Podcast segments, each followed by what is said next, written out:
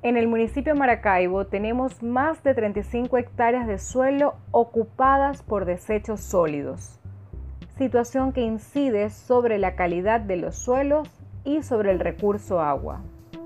Más del 70% de los botaderos están cercanos a ciénagas, humedales y cañadas. Cada vez más ciudadanos ven comprometida su salud por la quema de desechos, contaminación del agua y la generación de vectores de enfermedades. Como ciudadanos debemos entender nuestra corresponsabilidad.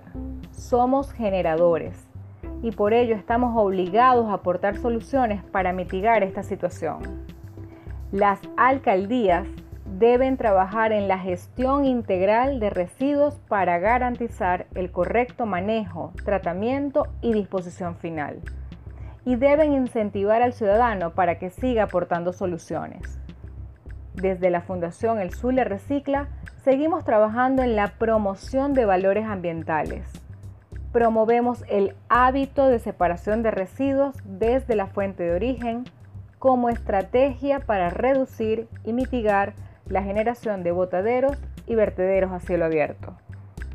Te invitamos a sumarte a buenas prácticas ambientales y nos acompañes en este camino para exigir las condiciones mínimas que requerimos para hacer de Maracaibo una ciudad responsable de sus residuos.